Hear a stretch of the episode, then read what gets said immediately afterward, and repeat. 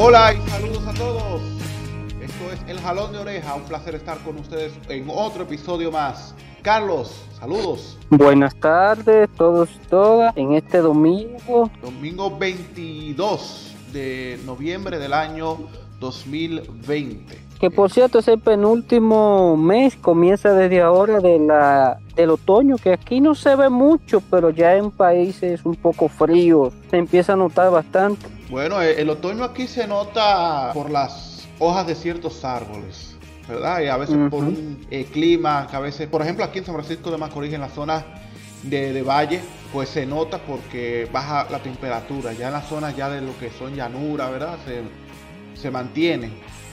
En un país, por supuesto, donde prácticamente tenemos dos estaciones en el año, el verano y el invierno. Pero en estos lugares, como San Francisco de Macorís y Santiago, todo el Valle del Cibao, pues se nota cuando hay cambio de temperatura, se nota y se notan un poquito más las estaciones. Bueno, Carlos, tenemos una semana, pues pasamos una semana muy interesante y al parecer se avecina otra semana que va a dar mucho de qué hablar. Se va a hablar mucho en la sí. próxima semana hablar mucho, se dice que hay gente que no está durmiendo bien, que están Ay.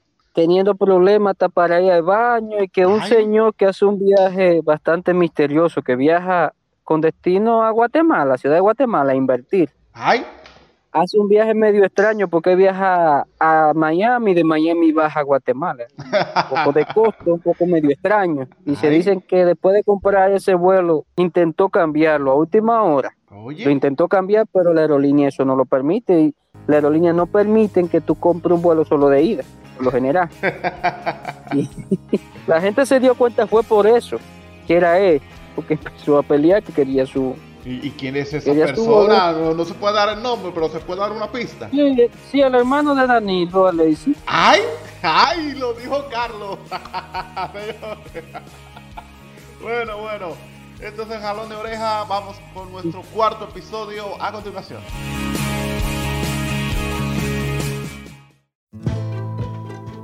Bueno, Carlos, la República Dominicana está, nosotros lo hablamos en el pasado episodio, está ávida, está deseosa de que comiencen unos procesos ahí que tienen que ver con funcionarios del anterior gobierno. Esa cuenta está pendiente ahí, el Estado está ahí está ahí amago, pero yo, yo pienso que necesitamos circo y se tiene que hacer algo.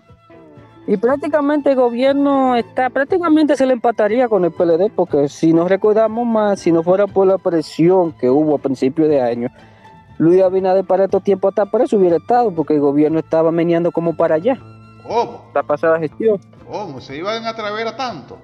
Sí, pues tú no recuerdas cuando dijeron el coronel de Abinader, ah, que sí, es, sí, sí, sí, sí, eso fue la situación de las elecciones fallidas de, de febrero, que se trasladaron a marzo y que gracias a Dios con todo y la pandemia, pues se pudieron celebrar, pero ahora ya la situación es diferente, ahora es el PRM que está en el poder y como te digo, la gente como que ya se está impacientando porque quiere ver resultados de un nuevo ministerio público encabezado por una persona o por varias personas a las cuales no se les puede señalar de que han hecho cosas malas. Eso es lo bueno, aunque la gente tiene un poco de esperanza. Yo digo que tampoco no nos podemos desesperar, porque por ejemplo en el caso, yo estaba viendo en México, que los casos han empezado a estallar un poco más fuerte prácticamente dos años después, pese verdaderamente gordo. No se comenzó de una vez. Ajá. Hay que ver, y, y yo estoy seguro que muchos de esos que tengan alguna cuenta pendiente, que querrían que lo detengan inmediatamente porque así tienen más posibilidades de salir. Entonces prácticamente hay que esperar y hay que ver que el expediente esté bastante bueno y sólido. Claro, porque no se puede hacer algo a lo loco y a la carrera, y más en cuanto se tiene que ver con temas judiciales. Y lo más chulo es que van a comenzar, o ya con lo último que hemos con conocido, sobre todo con el caso de Brecht, pues la gente, sobre todo los fieles al PLD, mm. uno que otro anda diciendo que eso, que ese circo pues va a ser para que en un futuro por abajito pues meter una reforma fiscal y unas cuantas cosas, eh, ¿verdad? Ponerle más impuesto a la gente. O sea que el PLD o algunas personitas del PLD pues ya andan mm. con sus teorías de conspiración. Sí, eso es normal. Pero yo digo que si el gobierno se pone a meter justicia y empieza a meter gente presa y hace una reforma fiscal en la cual también ellos se ajusten, porque aquí, si tú te fijas, aquí no se hacen reformas fiscales, aquí se le pone a la población, pero el Estado nunca se reajusta, o sea, el Estado nunca aquí, tú has visto que decida tomar una medida de achicarse a ellos también. Exacto. Si hace eso, si achica a ellos también, que la gente vea eso, más que se esté haciendo un poco de justicia con ciertos acusados, que se vea menos corrupción y un poco menos de impunidad, la gente da para aguantar. Pero si el Estado nada más hace una sola cosa, como la pasada autoridades fue lo que supieron hacer más, eso causa recelo y causa odio entre la gente. Y entonces eso significa que doña Miriam Germán está trabajando ya para que a partir de los próximos días o semanas ya estén sometiendo a los primeros exfuncionarios del pasado gobierno. Sí, ya deberían estar, eso está bien trabajando. Me cuentan que están trabajando hasta los fines de semana, que están ahí buscando. Y Jenny Berenice subió un tuit bastante bueno, días recientes, lo cual nos dice: ¿Qué hago ahora? Ay. Aunque hay alguna gente que están diciendo, por ejemplo, a Sergio Carlos, que subió que eso iba a ser algo parecido a lo que Marciana le gustaba, pero vamos a ver, tenemos que esperar. Dice Jenny Berenice, extraño subir a audiencia, pero la espera valdrá mucho la pena. Ay. Sí. Ay, ay, ay, ay, ay. Eso fue el 14 de noviembre, eh, citando un tuit de Wilson Camacho, quien es, bueno, procurador adjunto del el PEPCA.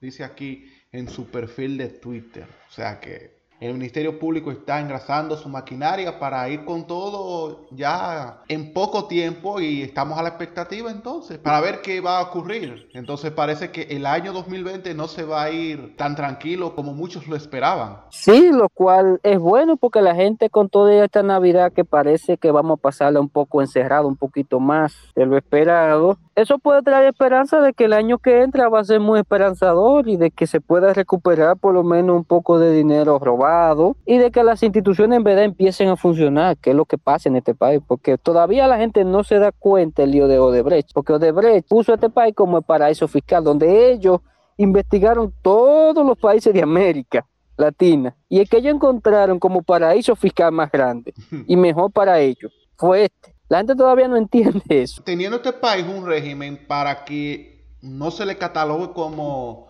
paraíso fiscal, aún así Odebrecht operó a sus anchas aquí, o sea, como, como un centro de, para hacer los sobornos, ¿no? O sea, que aquí entraban los dólares sin declarar para hacer las operaciones de Odebrecht. O sea, es correcto lo que tú dices, que la gente no tiene idea sobre la magnitud en el caso de Odebrecht aquí en República Dominicana. Y, y yo te voy a decir algo, para mí todo lo que hemos visto de Odebrecht es solo la punta del iceberg, porque como dice una frase popular, no están todos los que están en ese caso.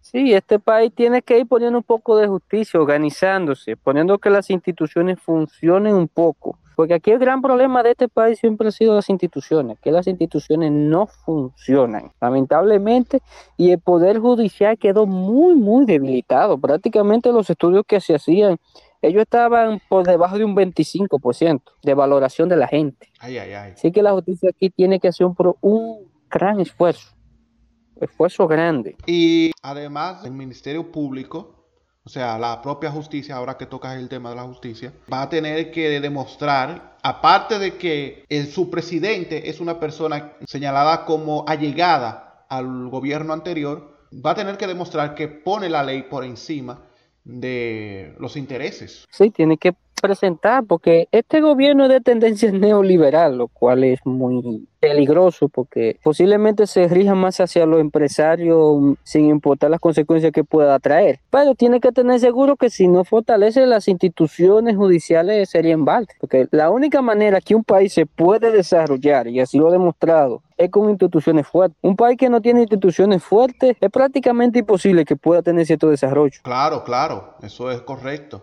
Además, por ejemplo, aquí hay muchos otros casos bastante que tiene que ya yo vi que le están poniendo algunas querellas y es por ejemplo contra Ángel Esteve, que ese hombre en verdad, este país no se merecía tener un ministro así. Ya vi que están poniendo varias, han ido, se le han ido juntando, todos los grupos ambientalistas de este país se han unido para que este señor caiga preso, porque en vez de este señor es un criminal. Este hombre tiene que estar preso, porque este hombre en ese ministerio fue nada más fue a vender cosas. Tú ibas al ministerio, era promocionando cosas y que Ella estaba ahí prácticamente para darle posibilidades a todos los que quisieran explotar en este país, quisieran explotar algo, pudieran hacerlo. Incluso hubo una comunidad que dio un permiso, no recuerdo cuál ahora mismo. Lo que sí es que esas minas que explotaban ahí, le caían las piedras a la comunidad. y él permitió eso, le dio el permiso. No, Ángel Esteves sin duda fue el peor ministro de medio ambiente de la historia de este país, por lo menos en los últimos 30 años. Y mira que a quien se había considerado que era uno de los peores ministros de medio ambiente eran eh, Bauta y Jaime David Fernández. Incluso yo dije, bueno, va a ser difícil superar a Jaime David Fernández de lo mal que fue como ministro. Bueno, Ángel Esteves lo superó. O sea, para que tú veas que en la República Dominicana, en el país de lo imposible, ocurre lo posible. Sí, lo superó con mucho, por mucho. Y lo que hizo en este país ese hombre, wow, yo no había visto algo así. O sea, aquí, en verdad yo creo que con él tocamos fondo. Porque oh. este hombre en verdad no le vi como ese interés Danilo lo puso, fue prácticamente para que le beneficiara, por ejemplo. No hay que irse muy lejos, por ejemplo, el caso con el hermano de Danilo, otro hermano, porque son como 10 yo creo. Oye, es. Que hizo una finca de aguacate en la cabecera de un río en Pedernales que se el río Mulito, en el cual violaron todos los estamentos que se puede. Tenía ilegales haitianos, tenía niños haitianos trabajando ahí. Era un área protegida. Sembrando mata de aguacate y el ministro diciendo que eso era mata porque no hay hombre más arrogante que ese. Ajá. Él y su esposa son dos personas muy arrogantes. Ay, ay, ay. Me imagino yo cómo debe estar ahora durmiendo, lo bien que debe estar. Porque por lo menos todos los grupos ambientalistas lo tienen en contra. Sí, sí.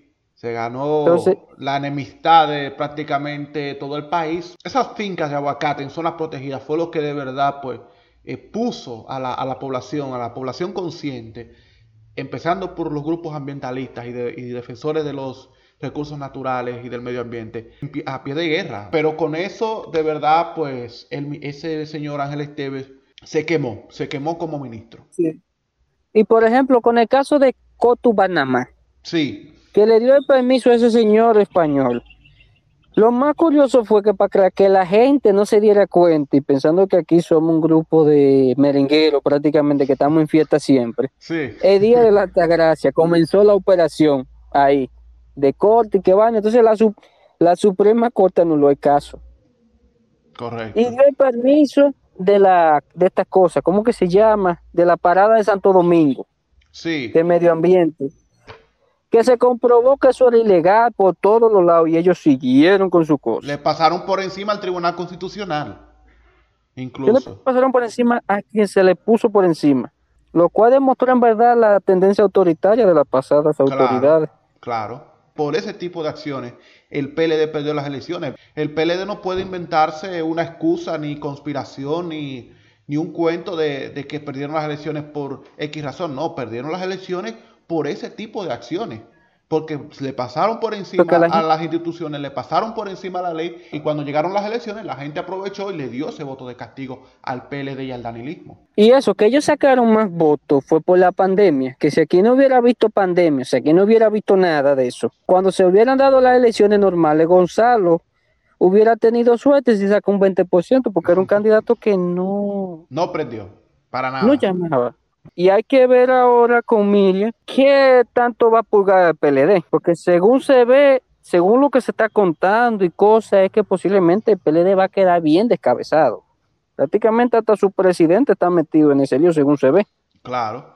Y pues los propios PLDistas van a decir que todo es una operación para que el PRM gane fácil en las elecciones del 2024. O sea, que aquí estamos diciendo lo que va a pasar o lo que van a decir Así que ustedes los que nos están oyendo no se sorprendan cuando los pledeístas digan cosas como las que hemos dicho aquí. Pero nada, vamos a esperar a que Miriam Germán y su Procuraduría General de la República hagan su trabajo y a esperar pacientemente porque es mejor hacer, es mejor que lo hagan bien a que lo hagan mal, porque si lo hacen mal entonces sale un expediente malo, inconcluso y lo desestiman. Mejor al pasito que después cuando llegue ese expediente no van a tener forma de rechazarlo y entonces darle curso a esos casos de corrupción, de abuso de poder o todas esas acusaciones en los cuales están señalando a dirigentes del gobierno anterior. Esto es el jalón de oreja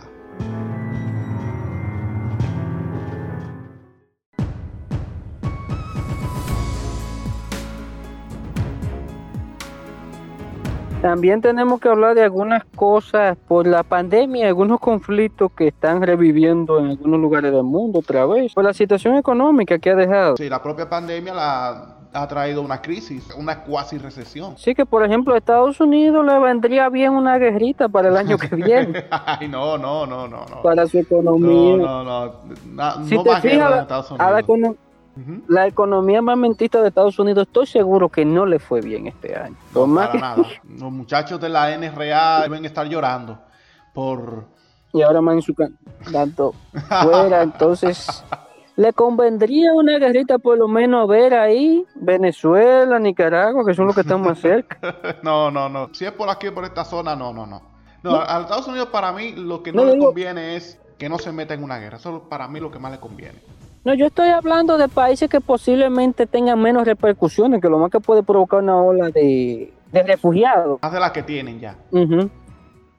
porque una guerra contra Irán, que contra el que ellos están más calientes, sería peligroso porque no todos los países están de acuerdo con eso y se ha descubierto que un país por sí solo no puede contra ellos. Entonces, hice una guerra así, la economía cuando viene a ver se cae.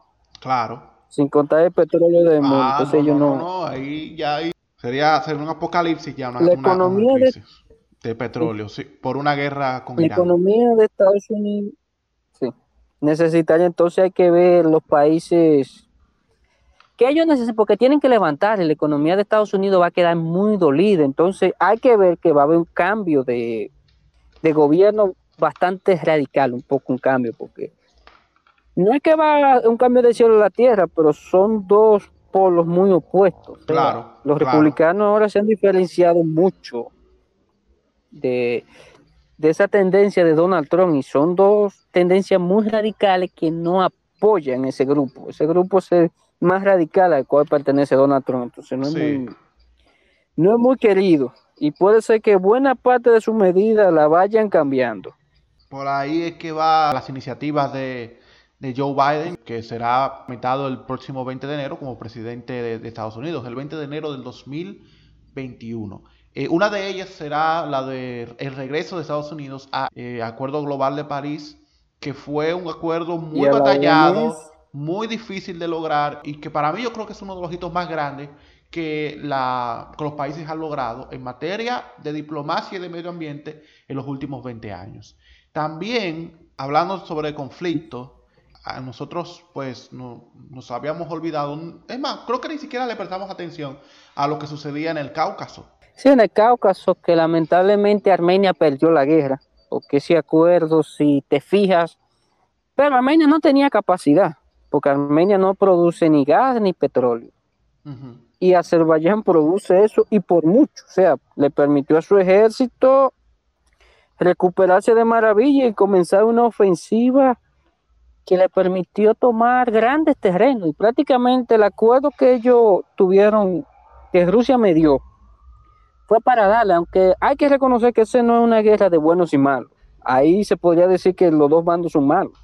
Porque los armenios, esa zona le pertenecía de alguna manera a Azerbaiyán y provocaron que todos los azaríes se fueran a Armenia, se fueran a Azerbaiyán, más de 100 mil y pico. Estamos hablando de la zona del Nagorno-Karabaj, ¿verdad? En Nagorno-Karabaj. Entonces, Armenia intentó esa zona como propia, pero no, lamentablemente su ejército no tenía esa capacidad ni económica ni militar para aguantar ese tipo de embestida. Y en Lamentablemente no tenía ni la tiene. Y además, como tú dices, en otro caso también, hay otros países que están a punto de entrar en conflicto o están Sí, eh, hay otros países que están en una situación difícil. Parece que en Etiopía la situación es que ya están en una guerra civil. Sí, estuve leyendo por aquí en, las búsquedas de Google. Es una guerra que le está costando mucho. Eh, leo por aquí que en la zona del Tigre ya pues está hablando de una crisis humanitaria. Sí, y el colmo de los colmos es que están cogiendo de refugiados hacia Sudán del Sur, un país que estaba sumido en una guerra y que está lamentablemente muy pobre. Entonces, le está llegando a esos refugiados, Pero yo pienso que el gobierno Etiopía de bebé está haciendo algo bueno. De alguna manera le doy su apoyo, de alguna manera, porque Etiopía está integrada por clanes, hay 10 grupos, y ese grupo compone el 6% y gobernó el país durante cierto tiempo, en los años 90. Es bueno que el poder se vaya unificando en un solo, en un solo lado. Y tener grupos así en un país es bastante peligroso. Entonces, sería bueno ir integrando ese país en una sola sociedad porque prácticamente eso va a traer problemas, porque esos problemas están ahí y hay otras tribus que en cualquier momento va a pasar lo mismo. Hasta ahora el ejército etíope le está yendo muy bien. Bueno. Prácticamente ya están a punto de llegar a la capital de la zona Tigray, Tigre, y creo que hay que ver porque una ciudad de medio millón de habitantes, o sea, no cualquier cosa. Exacto. Y aquella tiene una guerrilla de 250 mil personas.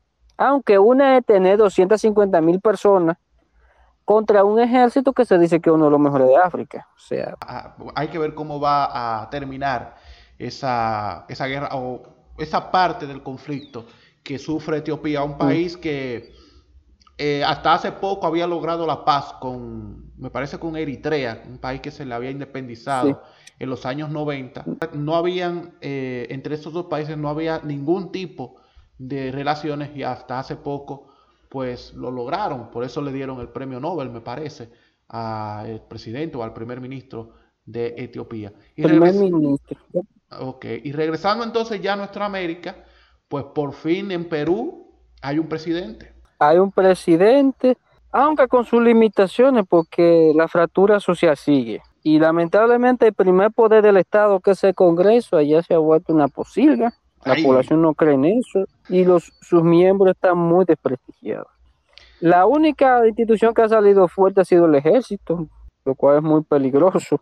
Pero vamos a ver, porque aquí en América las Fuerzas Armadas están cogiendo un protagonismo muy peligroso, tanto en México, Brasil, Colombia, según se ve, ahora en Perú. Ay, ay, ay, ay. Y, en Venezuela es una, aunque digan que sea Maduro, pero es una liga militar que gobierna. Ay, ay, ay, ay, bueno. Ay, Venezuela, qué cosa. Pero lo de Perú, además de la fractura social, también está la fractura política, porque cinco meses de las elecciones no hay una propuesta que encabece la intención de voto para las elecciones de Perú. Pero si hay algo que tiene eh, gran valoración incluso por encima de los políticos, es el expresidente Martín Vizcarra, que no será uno de los mejores políticos que haya tenido ese país, pero su lucha contra la corrupción y unas cuantas decisiones que había tomado, pues lo habían puesto en un nivel de popularidad muy bueno quizás no mejor que podría ser como Bukele, ¿no? De Costa Rica, ¿no? Pero Bukele que está, que está siendo acusado de ah. de autoritario. De autoritario, ¿no? Con todo y eso, sí, porque Bukele ha tenido mucha, muchas críticas por muchas decisiones que ha tomado que al parecer se pasó por encima al Congreso y eso de verdad, o sea, se quemó eh, a nivel externo y a nivel interno con, cuando, con esas decisiones. Sí, decisiones bastante controversiales y vamos a ver, porque pobre Salvador no se merece un líder autoritario de esa manera, muy peligroso. Y, pero vamos a ver qué trae. Vamos porque con esta pandemia, vamos a ver si sobrevive también. Sí, hay que ver cómo la pandemia deja configurada la política aquí en América Latina. Vamos a esperar. Seguimos, esto es el jalón de oreja.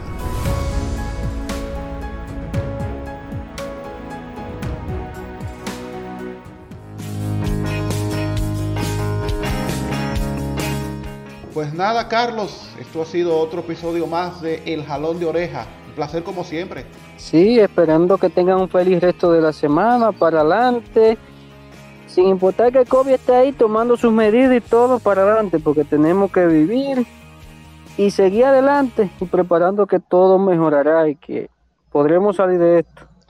Es correcto, llamando a nuestra gente pues a que use su mascarilla, tenga siempre a mano un gel, manitas limpias o de alcohol, también lavarse las manos con agua y jabón y mantener la distancia de dos metros entre uno y otro. Y también pues decirle a nuestra gente que nos sigan en nuestras redes sociales, en las mías, en Facebook, Twitter, Instagram, en muchas de las redes sociales estoy disponible y también en las redes de Carlos en Instagram y en Facebook. Eh, quiero finalizar pues diciendo que ya este podcast también lo podrán escuchar a través de la plataforma nacional Podcast RD. Así que pues a nuestra gente que yo sé que lo están escuchando a través de Spotify, página danielvillalona.com y otras plataformas de streaming de audio, pues también eh, lo escuchen a través de Podcast RD, que es una plataforma nacional donde están recopilados casi 200 podcasts, todos del patio, hechos aquí en la República Dominicana y por dominicanos. Así mismo. Esto ha sido que le guste. Esto ha sido el jalón de oreja. Muchas gracias. Será hasta el próximo episodio. Cuídense.